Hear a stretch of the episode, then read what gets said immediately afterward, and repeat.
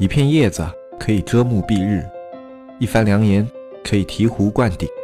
我们在前方披荆斩棘，希望后来者一帆风顺，共享商业智慧，共享创业成功。欢迎收听本期纸木淘宝内训。大家好，我是黑泽。今天呢，依旧是由我来给大家做这一期的淘宝经验分享。今天要跟大家分享的是我们钻展系列的第二期。啊，钻展系列的第二期呢，我们会分享一些适合于中小卖家去尝试操作的钻展操作。如果你一个商品全时期都用钻展去拉升的话，它的一个投入成本是非常高的。原因我们就解释过了，钻展它是购物意向相对要弱的一些买家，所以它的转化率一定偏低，而且它同。并不能够给你带来搜索方面的权重，虽然它有首页方面的权重，但是首页这个东西又跟钻展是一样的，它就是圈定的人群购买意向相对偏低，也就是说它的整体的投产相对于直通车搜索权重带来的投产是要相对来说要低的，它圈定人群和展现商品的能力是要更强的，但是它的转化以及它的整体的对商品的回血能力是要偏差的。那么今天在正式讲之前，我还说一下吧。转展之前，社区里面有朋友在问，就是说我们这个转展的系列会讲多久？转展的系列没有直通车那么长，因为转展的话。它的一个就是它没有权重像直通车划分的那么细致啊，也就表示了它里面的一个能够解析的机制并没有特别的多。其实它的基础机制的话，在我们第一期已经讲的差不多了，剩下的话就是一些啊，比如说你在什么样的环境下用什么样的出价啊，在什么样的环境下去投放你的产品，或者说在什么样的环境下你选择一个什么样的模式啊，我会把一些适合于中小卖家的思路在这一期里面跟大家分享掉。然后这一期分享。强调以后呢，基本上你对于你什么时候应该去投放一个转展，你会有一点点的概念。然后后面的话就是要结合自己的时间，因为每个类目不一样。我们说的呢是一个大致的，可以通用于大部分类目的模板，但是所有类目你都需要去做一个微调，也是和直通车一样，因为所有的类目你的类目情况，比如说你的商品它的整体环境啊或者怎么样的跟其他产品不一样，那你就要去做一个微调整啊。如果你不做调整的话，生搬硬套它有时候也是不生效的。虽然说转展它的生效的可能性要比直通车更高，但是你也要去思考一下啊，这样做的一个本质目的是什么，而不是说啊，我说了一个这个转展什么时候去投放，然后这个时段投放多久，然后怎么样去拆分这个你的投放预算，你把我的说法完全生搬硬套到自己的转展里面，然后就看它的效果，那是没有用的。你要去想一下，我在说这些数据的时候，它代表了些什么，然后你再去思考这些数据，它应该在你你的类目。怎么样去使用，这才是一个比较正确的去学习分享经验的思路。嗯，那好，我们先来说一个最常用、最常用的，也就是说我们在平时的测试中用的比较多的，就是一个测款计划。测款计划呢，它分为两种，一种是叫转展测款计划，另外一种是叫直通车选款测款计划。一个它是为了以后你的转展去投放优质创意而服务的，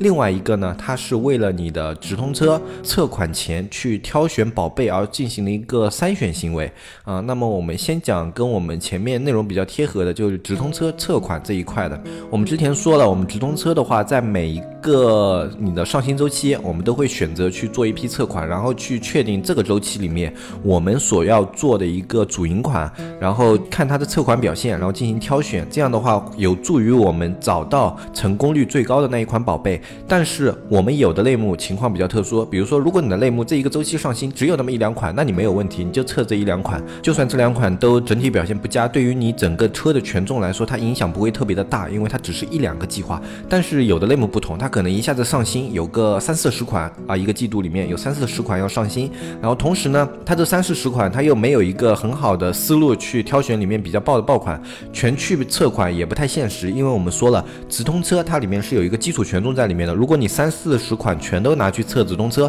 就就会导致你的直通车里面出现很大量的表现不佳的计划。当然啊，如果你的运气特别好，三四十款表现都很好，那我只能恭喜你，对吧？但是大部分情况下，直通车里面就你一批上新里面大概只有一到两款可以表现比较好的商品啊，你就算再好一点，也就三到四款，不可能再多了。如果你三十款都是很爆的款的话，那你这个店铺的商品基础就太棒了，你就是非常非常牛逼的一家店铺，你甚至都不用去开直通车，你靠你的自然表现，你都可以获取到很大部分的流量。那刨去这种情况之外呢，这三十款我们没有思路去选择，那我们这时候用什么呢？我们不能用直通车去测款，因为它会影响权重。那我们这时候就可以选择用转展测款。我们在上一期的时候也说了，转展与直通车最大一点不同就是它没有一个整体的账户基础权重，它会唯一考核的一个指标叫 CTR，也就是说你以前的整体的一个直通车它的平均的点击率表现。但是这个表现相对于它的转展来说，它的影响是很低的啊，就哪怕你三十个款里面点击率都很差，都只有百分之零点零一，然后你的这个账户开 CPC 已经开不了了，但是你去开一下 CPM 嘛，用 CPM 计划去调整你的整体点击率，把等点击率拉回升的话，它又很快的可以把你这个 CTR 的基础值给做回来。这就是为什么大量的款你去用转展测款会比直通车测款更好，这就是不影响你账户的整体权重，同时还能够去测多数的宝贝。那么在做这个测款的时候，我们要注意一点，就是你在做转展测款的时候，你要注意你的投放位置。你做转展的测款，你不能把它投放在手图手交啊，比如说 PC 端的手图手交或者手淘的手图手交这些位置是不能投放的，因为它并没有跟其他商品形成一个对比性。如果它没有形成对比性的话，那它就不具备一个测图的环境。那它的图没有在一个竞争环境下进行测图，它对于直通车和你的一个搜索这这样的环境来说，它是没有参考性的。你一定要放在一个具有竞争环境的投放位置，它才会模拟出类似于像直通车啊，或者说你在搜索上的这样的竞争环境，那它的点击率才是有意义的。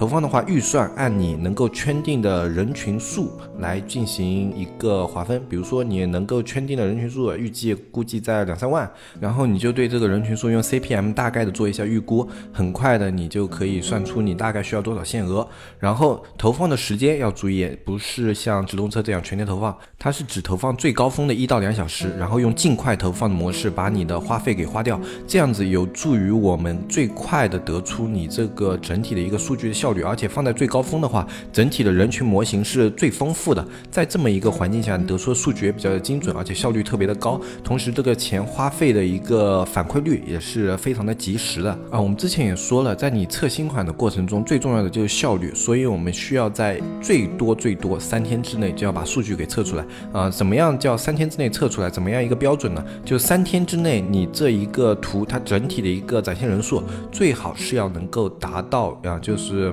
每个图大概有一千这样一个展现，然后在测新的过程中，创意不要放的太多。转展的创意是可以放的比直通车的要多的，但是你也不要放的太多，最多不要超过八个，因为超过八个以后，它会影响你这个投放的一个分配比啊，这样你每一个宝贝达到千次展现的速度会变慢啊，就会导致你这个创意测新的效率会变得低下。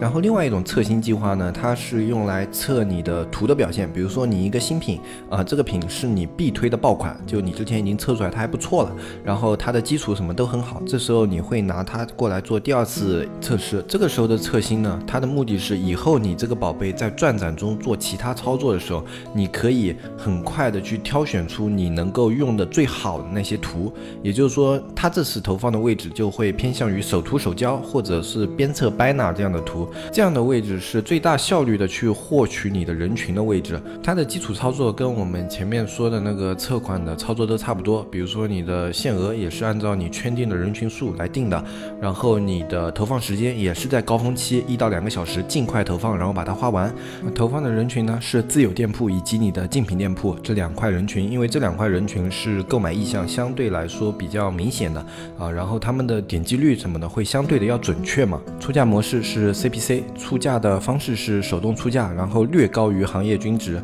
啊，略高于行业均值以后，你用尽快投放，它基本上是可以很快的把你的整个花费给花掉的。同时创意图也是一样啊，每个款不要超过八张，因为超过八张以后就会影响它测图的效率。那么这就是第一个整个测图计划两种方法，一个是测款，一个是测新的创意。啊，关于为什么要测创意，我觉得还是要再讲一下，因为我们之前说了，呃，转展它虽然没有权重概念，但是它的点击率也是非常重要的。一个就是更高的点击率可以让你的投产更高，在你 CPM 出价的情况下；另外一个就是在你 CPC 的出价情况下，更高的点击率可以让你有更好的一个基础的表现啊。那同时我们去挑选最后好的创意，最重要的指标也是点击率啊。大家要摆正一个观念，就是转展这个东西，它的。大部分的功能，在大部分的情况下，我们都是用它来引流，或者说防止流量损失。它的所有玩法核心都是集中在获取流量这么一个点上的。跟直通车不同，直通车我们还要兼顾投产，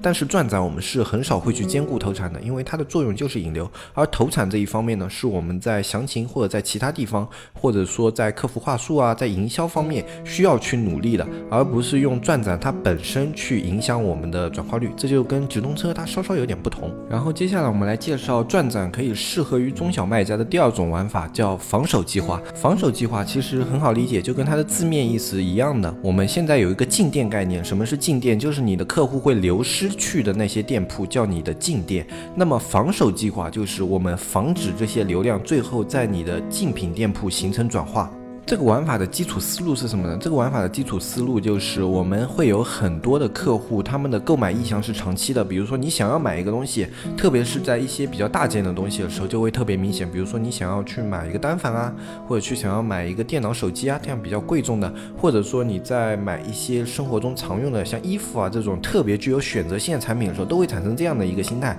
就是你并不是很急着去买这样东西，但是你想买，所以你就会产生一个长期的购物行为，在这一个。购物行为之后，你会反复的去看某些店铺，在这些店铺之间点来点去，这种购物意向呢，我们称之为弱购物意向，就是他的购买欲望不是特别的强烈，他买的也不是立马需求的一个必需品。这个时候呢，他的购物欲望在不强烈的情况下，谁家的商品获得了更多的展示机会以及更多介绍自己的机会，他最终在这些客户手上成交的概率就会更高。这就是我们做防守计划的一个基础的思路。那么我们这个。防守计划是怎么做的呢？首先，它的定向人群就是你的自有店铺。嗯，自有店铺人群稍微解释一下吧。我觉得虽然大家可能都理解，但是以防万一，就自有店铺人群呢，它是说在你的店铺有过浏览行为或者跟你的店铺有过互动的那些买家，就叫自有店铺的一个客户群。它在转展里面是有这么一个标签的。然后你是可以定向这样的客户群。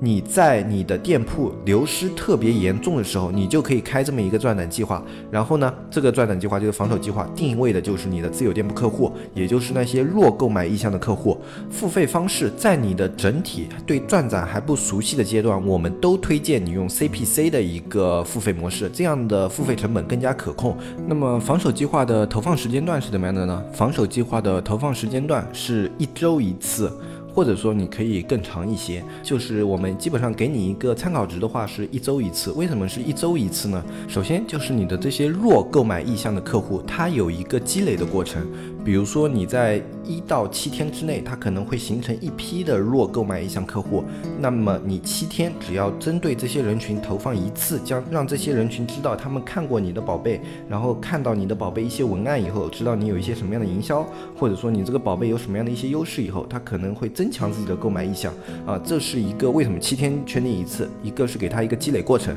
第二个是防止客户的一个厌烦心理。比如说如果你每天投放的话，那么其实你圈定的客户是相对于于要重复的，就是你每天逛的店铺，特别是体量小的，你的客户量并没有那么多啊。那么如果你重复去给他们展现的话，会导致他们厌烦，说怎么老看到你这个广告啊？啊，逛一两次嘛，差不多了呀。然后反而会影响你这个客户进行购物的欲望啊。你的展现节奏不能太频繁，而且你展现的点，就你的文案啊、创意啊，要特别的精准。如果不够精准的话，它就会很有可能啊，让你的这些本来可以圈回来的客户啊，被你又推出去了。然后针对这个计划的话，你可以相对于参考一下直通车，比如说它地域啊，还有一个时间段都是可以参考直通车的啊。就是你在那一天啊，每隔七天的时候那一天，你进行一个全时段投放，然后凌晨那段时间不投放，然后其他你进行一个全时段的均匀投放啊。同时出价模式也是选均匀投放，这样是有助于每个时间点逛淘宝的客户都有机会，就你以前跟你店铺有过互动的那些客户，他们都有机会来看到你的店铺。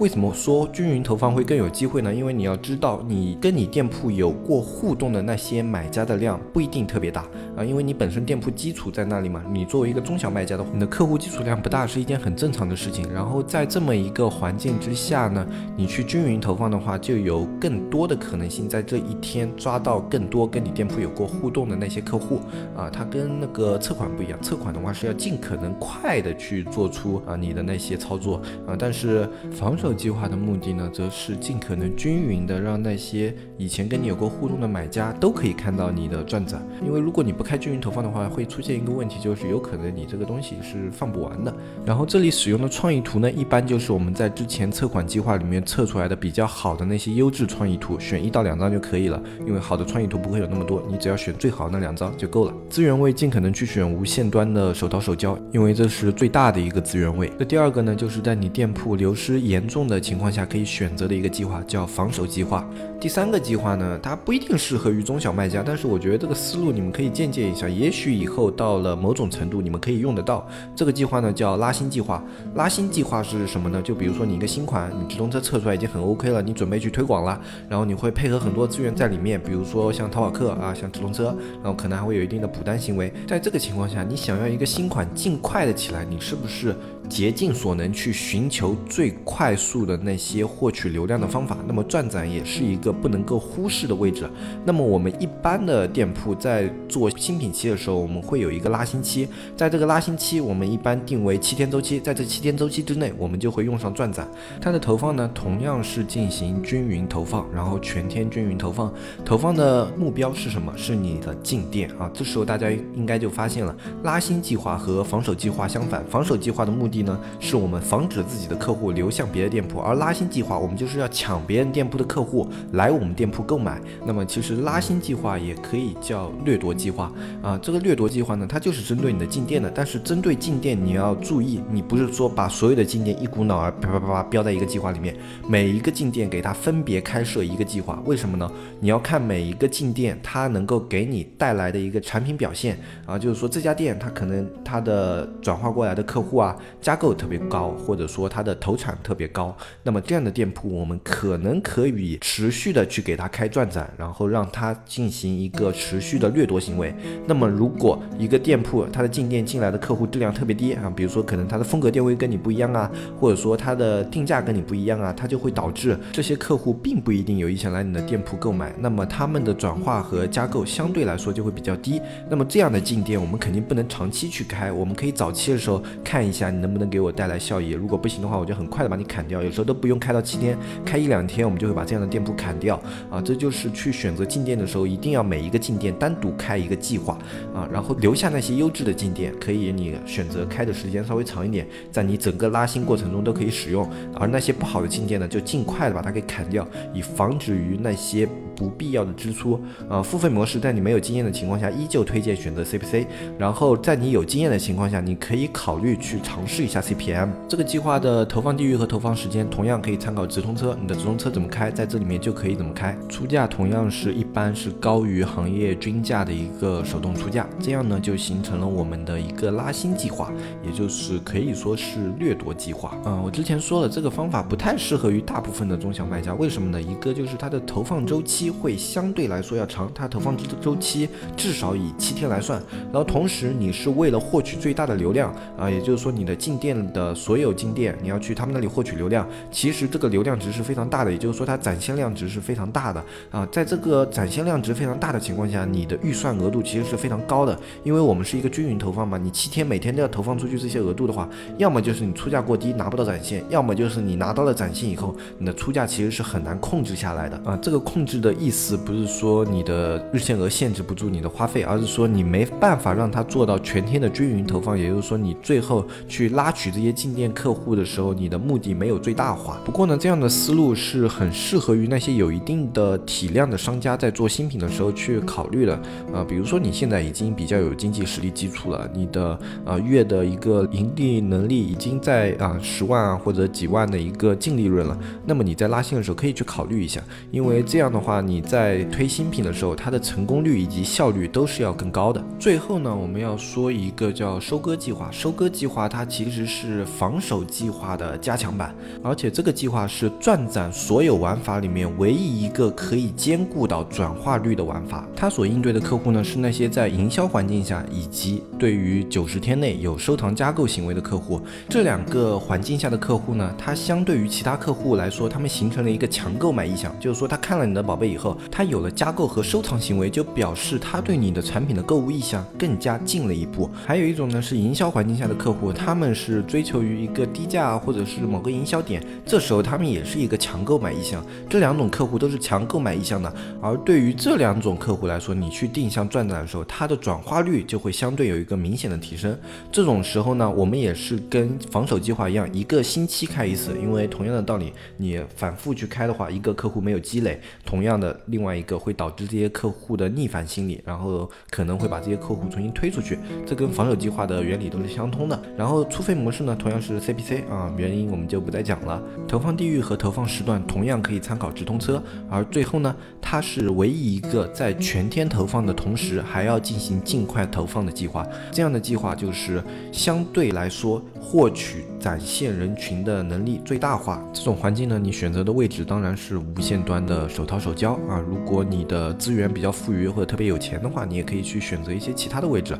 这个方法同样不适合于大部分的中小卖家每个月、每个星期去开放。但是如果你是中小卖家的话，你可以选择有一天或者在你比较想冲层级的时候，按照这样的计划模式去开那么一两次。它对于冲层级以及说你在一个月里面的某一天去提高你的营业额，提高你的整体的一个店铺实力是非常有好处的一个行为啊。就是说，如果你有实裂，你的店铺的基础非常好，你每个星期开一次；但是你的店铺基础相对薄弱的话，那你一个月可以开一次。你再弱一点，你甚至可以选择两个月开一次。但是在你提升层级啊或者店铺提升的过程中，偶尔开这么一次，对你的店铺来说是比较有好处而且比较有效的。特别是在提升层级的时候，比如说你现在离第某某个层级还差个一两万，那么你在这个时候开这么一个计划，它会让你这个一两万的节奏变得更快一些。以上呢就是中小卖家可以借鉴的几个转展的开法的思路。其实转展的玩法还有很多很多，但是如果要这样子一个一个去讲的话，我是根本讲不完的。我因为我这里讲的大部分都是一个单品的投放模式嘛。转展我们说了，它有全店投放模式，全店投放模式也有很多玩法，类似于像活动前啊怎么怎么样的。但是它的目的性都是一样的。一个转展的核心就是投放向什么样的人群，投放向什么样的人群就表示你对于这个计划有怎么样的期许，也就是说你的目的性，转展的目的性一定要明确。如果你目的性不明确的话，开转展大部分时候就等于在烧冤枉钱。同时，中小卖家不适合于全年去开转展推广，但是在某些特定环境中，你们可以考虑选择转展帮你们度过某些难关啊，比如说你的流量下跌。啊，或者说你的商品换季的时候没有跟上节奏，或者说你在新品的时候还缺那么一把力啊，这种时候你都可以去考虑一下转展，因为它是一个官方推出的推广工具，它的流量来源安全，而且它有一定的转化比例啊，就有一定的投产。同时，现在的转展还有一点好处就是它具备一定的首页权重，这些都是现在转展的优势。大家在考虑推广模式的时候，有时候你在没有思路的时候，不妨去想一想。那些你还没有接触过的东西，它可能会给你一些新的思路。但是在最后，我还是要给各位提个醒：转转这个东西一定要尽力而为的去选择要不要玩，因为它这个东西烧起来是比直通车更加没有感觉的。直通车你还可以看到一个 ROI，可以看到它给你带来的一个搜索权重影响。但是转转很多时候你只投一天啊，或者说只投一次，它的效果是你根本感觉不到的啊。你可能可以看到你的访客疯狂上升，但是你的营业额啊或者其他方面的数据也许没有一个明显的变化。这是对于转展来说是很正常的一件事情。嗯，所以如果你想尝试的去玩转展，在玩之前你就要摆正这样的心态，你有可能会做出一个比较好的转化，还可以的那么一个计划，但是大部分情况下你做出的计划转化都会一般，然后它的效果也会一般。这时候你要摆正自己的心态，你要知道你在开这次转展之前的目的，然后你要知道你开的目的有没有达到了。